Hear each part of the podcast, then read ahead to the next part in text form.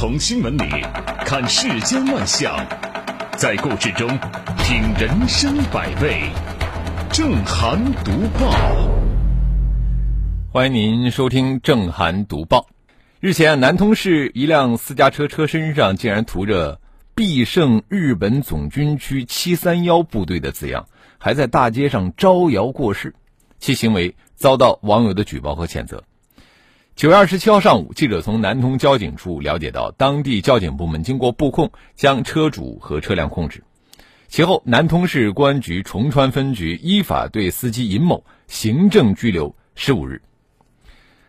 众所周知，臭名昭著的日本七三幺部队是日本法西斯于日本以外领土从事生物战、细菌战研究和人体试验相关研究的秘密军事医疗部队的代称。南通的这名车主在其私家车上涂“必胜日本总军区七三幺部队”字样，并且在大街上招摇过市，这一人神共愤的恶行，理所当然会遭到网友的举报和谴责。这些年来啊，为了吸睛流量，网上网下时不时的会出现今日分子的丑陋表演，不断的挑战民族尊严底线。你比方说，二零一四年泰山国际登山节。就有今日分子穿着日本帝国主义的 T 恤参加登山节。二零一七年八月七号，四个今日穿着二战日军的制服，在著名的抗日遗址爱国教育基地四行仓库拍照留念，恶意的亵渎烈士英灵。二零一八年二月二十号，两名男子身穿侵华日军的军装，在南京紫金山抗战遗址摆拍。二零一八年四月十九号到二十号。厦门大学的在读研究生田家良在新浪微博上称国人为支那的错误言论，产生了十分恶劣的社会影响。二零一八年五月二十八号下午，天津有一名男子身着日本二战时期的军服，骑车在街头招摇过市。说实话呀，今日分子不管是在网上发表歌颂侵略者的言论，还是穿着日军的军服拍照炫耀，都是一种为人不耻的卖国行为。必然会遭到全国人民的谴责和声讨。二零一八年三月八号上午，外交部部长王毅在全国人大记者会上回应媒体提问，对今日分子恶劣行径如何看？他说：“中国人的败类，在车上涂上日本七三幺部队的标志，这是一种病，得治。”全国人大于二零一八年四月二十七号通过的《中华人民共和国英雄烈士保护法》就是根治这种病的一剂良药。该法第二十七条明确，亵渎、否定英雄烈士事迹和精神，宣扬美化侵略战争和侵略行为，寻衅滋事、扰乱公共秩序，构成违反治安管理行为的，由公安机关依法给予治安管理处罚；构成犯罪的，依法追究刑事责任。铭记历史。守护英烈是我们每个中国人的责任，是法律规定的公民义务。尊崇历史、尊重烈士，也理当是一个民族最基本的价值观。咱们只有举起法律的重锤，对那些挑战民族价值底线的言行和个人予以迎头痛击，让那些宣扬美化侵略战争的行为、亵渎民族尊严、刺痛公众感情、造成极其恶劣的社会影响的中国人的败类们。为自己的无知、无德、无良、无法的行为付出应有的代价，才能够告慰英灵，无愧历史。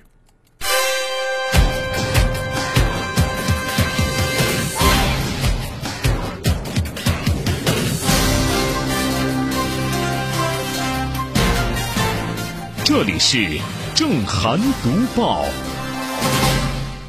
继续要说的新闻，可能很多听众朋友听起来也觉得不可思议，就是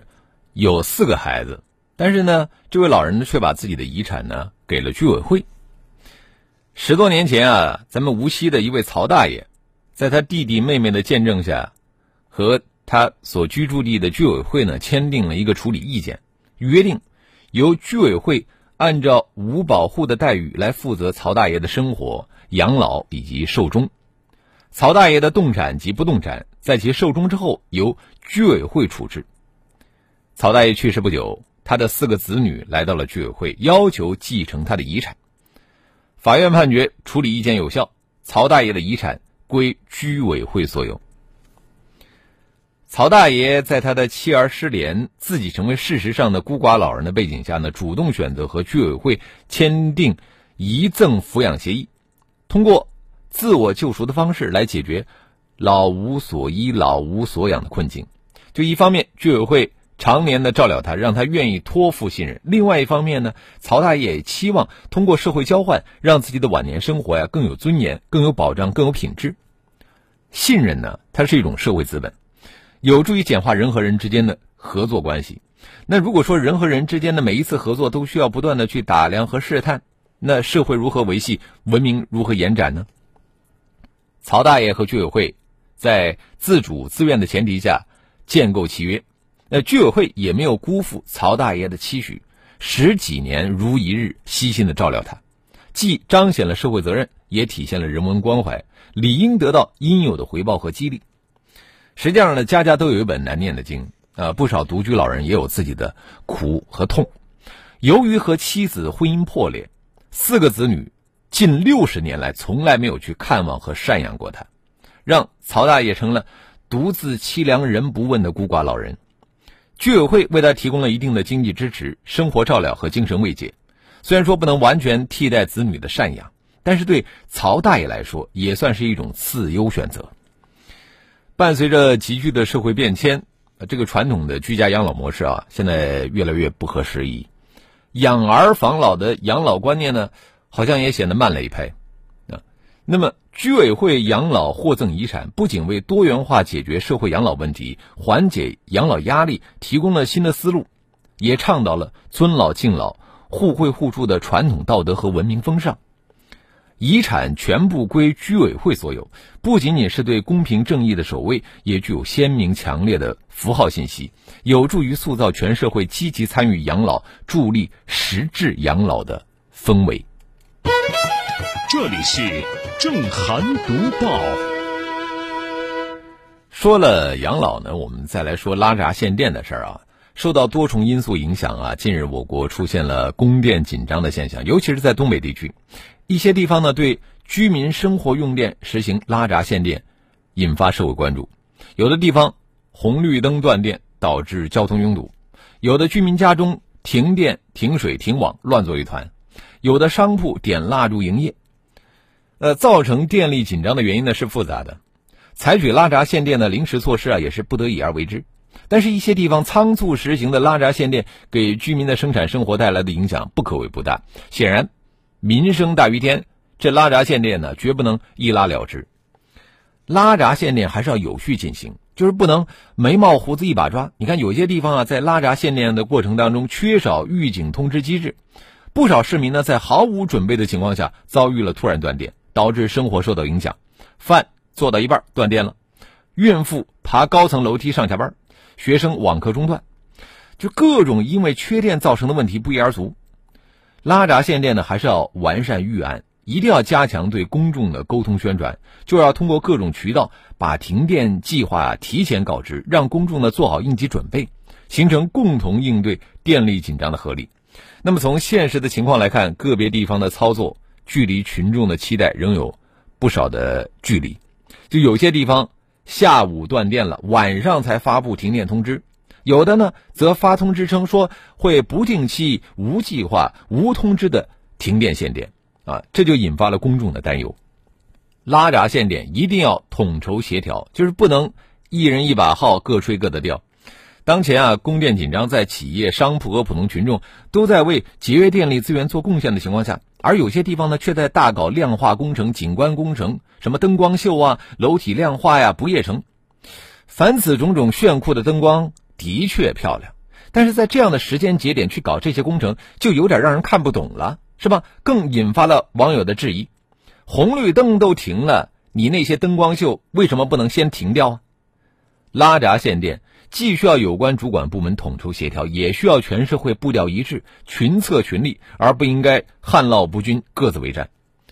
现在来看啊，部分地区的拉闸限电可能会要持续一段时间，那么有关部门的具体举措也需要进一步的细细化，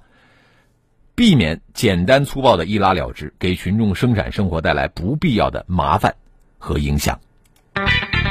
这里是正涵读报。拉闸限电不能一拉了之，这个执法呢也要有人情味儿。近日，在湖北荆州，有一个年轻女孩因为家庭矛盾，手拿一把菜刀坐在路边哭泣。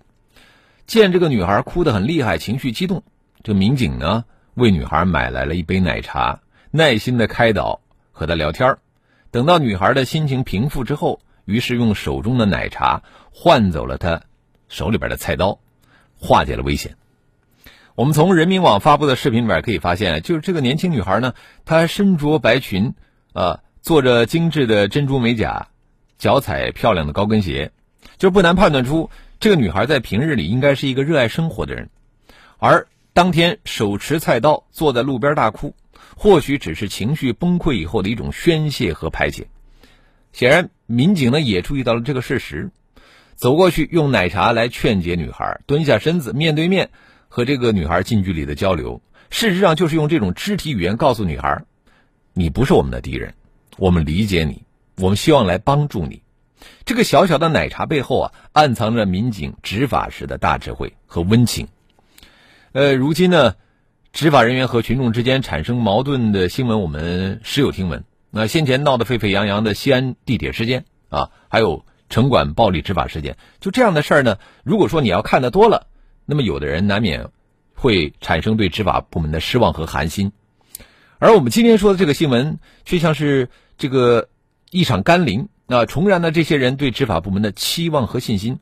实际上，小小的奶茶背后的大智慧，可以给我们的一些部门执法时带来新的启示，就是在面对社会矛盾冲突的时候，我们更多一些理性的判断和思考，多一些共情和理解，少一些偏见和高姿态。更加设身处地的站在民众的立场上，多多的进行考量。这里是正涵读报。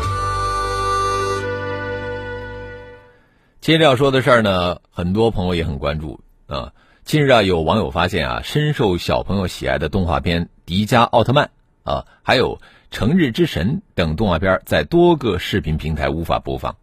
多个平台回应下架的原因是内容调整优化，由此是引发了全网热议。呃，这个事儿还要从四月六号开始说起啊。咱们的江苏省消保委啊发布了动画领域侵害未成年人成长安全消费调查报告。这个报告选取了《熊出没》《小猪佩奇》《名侦探柯南》等二十一部这个动画片儿，共梳理出了一千四百六十五个问题点。在《迪迦奥特曼》当中。除了奥特曼日常打怪兽的情节之外，还涉及到了持械殴打等暴力情节。而据现代快报报道呢，迪迦奥特曼等动画片遭遇全网下架，可能是相关平台的自主行为，和这个江苏省消保委啊没有关联。就在九月二十七号下午，网友发现，这个日本这个设置的迪迦奥特曼已经在 B 站、还有腾讯视频、爱奇艺等平台恢复上架了。当然呢，在部分动画片遭遇下架之后呢，江苏省消保委也因为发布这个报告遭遇网友们的冷嘲热讽。呃，下架动画片属于视频平台的自选动作，但人们普遍认为这是由江苏省消保委发布报告引发的。动画片固然需要真善美的内核，但是显然啊，江苏省消保委由此去定义动画片暴力尺度和暴力的标准，它的专业性引人质疑。我们需要认识到的是什么呢？就是这些被下架的动画片，他们早就已经经过相关部门审核之后才播放。那么，原本已经经过审核允许播放的一部部未成年人的动画片，历经下架又上架，这也不免让网友疑虑：为什么经过江苏省消保委的点名之后，一些平台就反复在播与不播的这个边缘挣扎呢？是？这个视频的平台太敏感，还是江苏省校保委的专业度不够啊？我们说，任何的文艺作品，它都要有叙事和矛盾。到底什么是暴力，什么是伸张正义？这些其实需要专业的内容审核部门来判定。而而我们的家长们也要认识到。随着技术的发展呢，相关部门为公共平台播出的视频做好审核，但是他也做不到挨家挨户为每一个家庭、每一个孩子接触的文艺作品做内容审核，这就需要家长更加主动的为孩子去筛选文艺作品，帮助孩子养成对善恶是非的认知能力，而不能把责任都甩给社会。我们来看一看微信平台啊，这个有很多听众朋友给我们的经济广播生日发来的祝福，非常的感谢啊。呃，参与今天互动的听友上山若水，他说：“这七三幺的贴纸是从哪儿买的？是不是也需要查一下呀？”土豆说：“脑子傻掉的人也做不出这么恶心的事儿啊！”啊，还懒洋洋说：“呃，贴这种纸感觉就是反人类。”西门他说：“又蠢又坏，自作孽不可活。”神采飞扬说：“卖这种车贴的商家也应该抓起来，够判刑的了。”好了，呃，非常感谢听众们的收听和参与啊。那么今天的读我们就说到这里，更多的交流，请您搜索微信公众号 zhdb 八零零加关注。